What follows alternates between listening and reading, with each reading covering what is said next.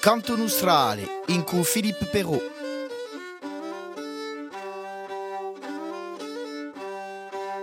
Buongiorno a tutti, siamo felici di ritrovare per una nuova emissione Canto Nostrale. Nous allons parler classique, mais pas que, hein, jazz, moderne, un peu tout, avec un artiste euh, bien connu dans la cité impériale qui s'investit beaucoup, qui est également enseignant, professeur de musique.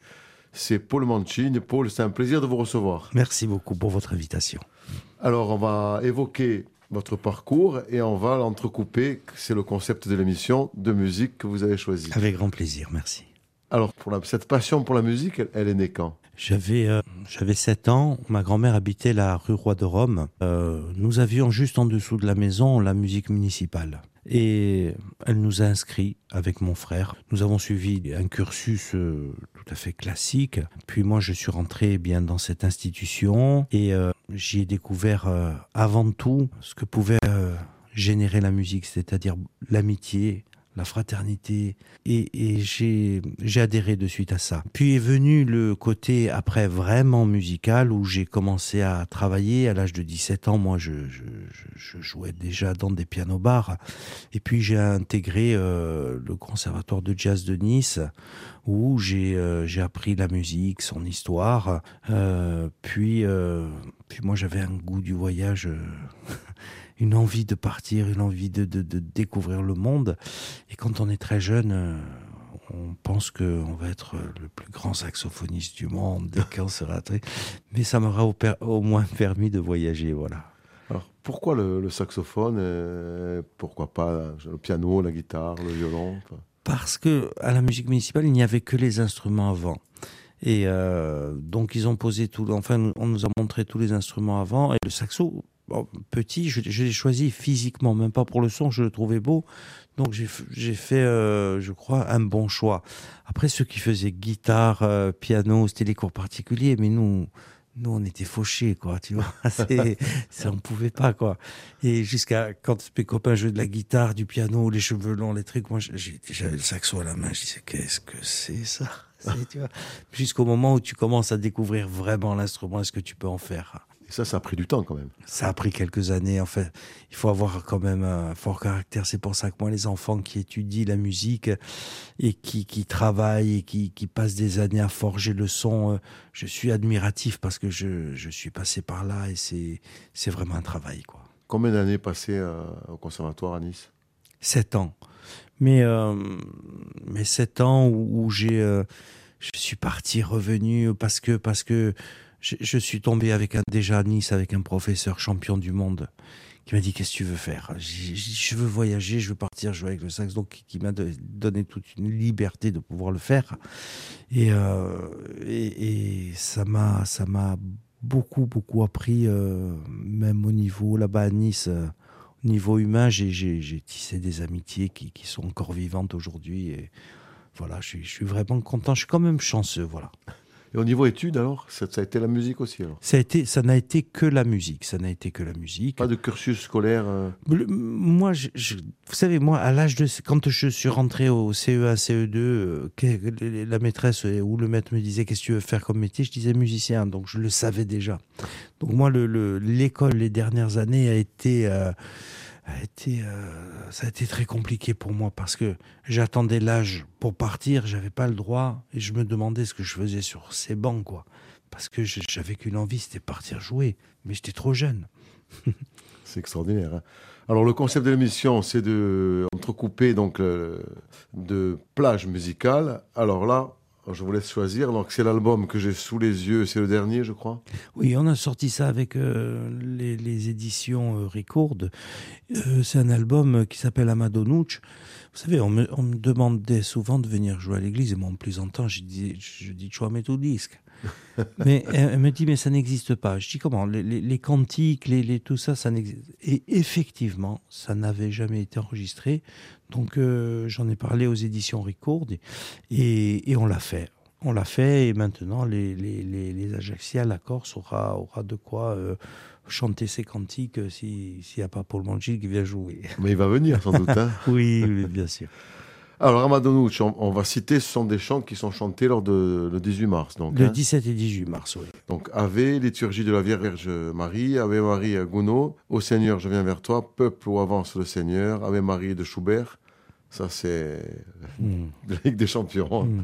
Ô Jésus, que ma joie demeure, nous chanterons pour toi Seigneur, ô Mère de miséricorde, ça c'est connu, Ajaccio. Dieu aux Salve Regine, bien sûr, Vierge Marie, Adage, on va garder l'audit peut-être pour la fin, qu'est-ce que vous choisissez? Alors, euh, ben, qu'est-ce qu'on va mettre? Allez, la- l'Ave Maria de Schubert, allez. Ah déjà, on commence fort. Hein. Donc on va écouter l'Ave Marie de Schubert, on se retrouve dans quelques instants.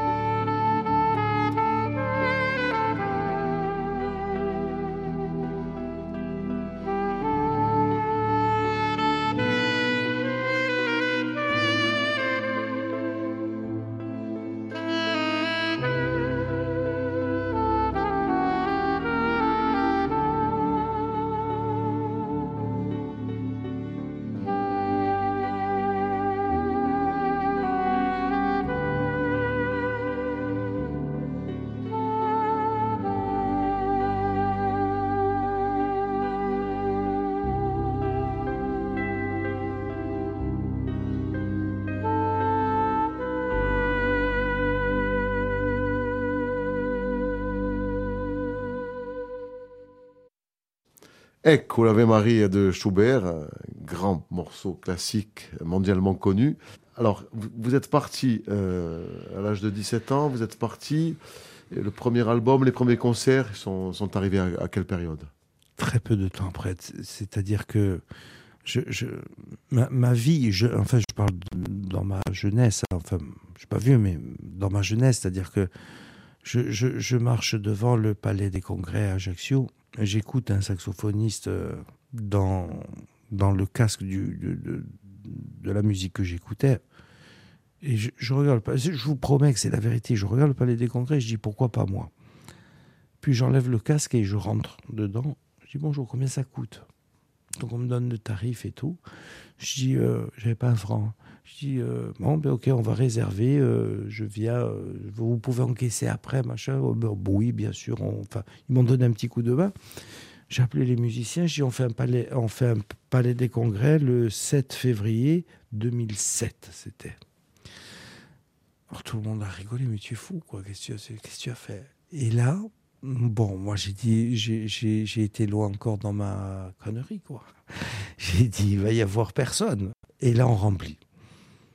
Et là, on remplit, mais on remplit euh, à, à ne plus. euh, on n'a plus de place. Si on s'écoute, il faut faire un deuxième le lendemain.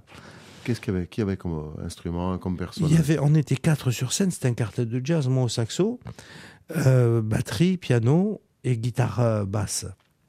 Mais en fait, à ce moment-là, je m'aperçois que il n'y a pas de, de number, de saxo. Ah, en Corse, on n'a pas le saxophone, on a les chanteurs, on a le guitariste, on a tout, mais il n'y a pas le saxophoniste. Là, je vois qu'il y a un engouement pour, euh, pour ça. Et, et, et ça fonctionne. Euh, et, et- de là, par, euh, par un, deuxième, un deuxième album, un premier album qui s'appelle Black Spirit, je fais quelques dates comme ça, je vivote, machin et tout. Puis il y a, y a cet album qui s'appelle Sax Connection, qui me propulse jusqu'à Miami, jusqu'à jusqu'à New York, euh, jusqu'en en, en- Angleterre. Et on commence, on commence à tourner. On- enfin, je, même pas moi, je comprends quoi. Et euh, puis, puis s'ensuit d'autres, d'autres enregistrements jusque, jusqu'à ce que il y a sept ans, puisque c'est la septième année que ce spectacle vit, où, je crée, euh, je crée le, le, le, le spectacle Charlie Chaplin, sa vie, son œuvre, qui, euh, qui devait monter à Paris, être joué pour une durée de, allez, je pense, deux mois, et on y est resté six ans. Six ans à l'affiche de, du théâtre où toutes les semaines euh, on- je montais je montais jouer je montais jouer le spectacle trois quatre fois par semaine à Paris et euh, et bien sûr là c'est le, le, le Covid qui a mis un terme à la à, à ce projet fabuleux. Et euh, mais là il est repris. Cette année euh, à partir du, du 3 février on réattaque à la Comédie de Marseille et après on remontera sur Paris. Spectacle exclusivement musical?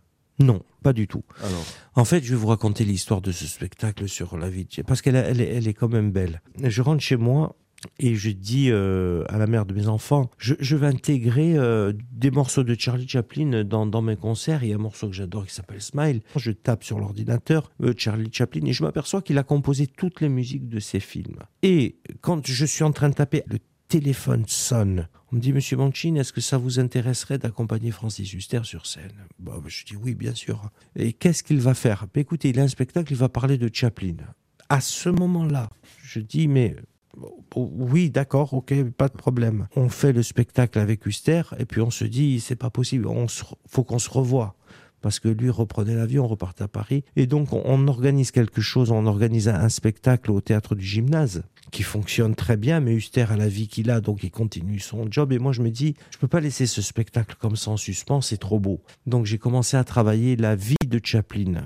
Je pensais en avoir pour euh, trois mois. Six ans après, j'ai pas fini. Parce que Chaplin a été euh, l'un des personnages les plus créatifs de l'histoire du cinéma. Comment arriver euh, en trois mois, comment avoir la prétention dans trois mois de, de, de, de raconter sa vie? Je fais ce, ce spectacle, je le produis, et puis le succès est au rendez-vous parce que le spectacle intéresse les gens. alors une deuxième pause musicale, toujours avec cet album Amadonuccia. Eh ben, au maire de miséricorde, tiens.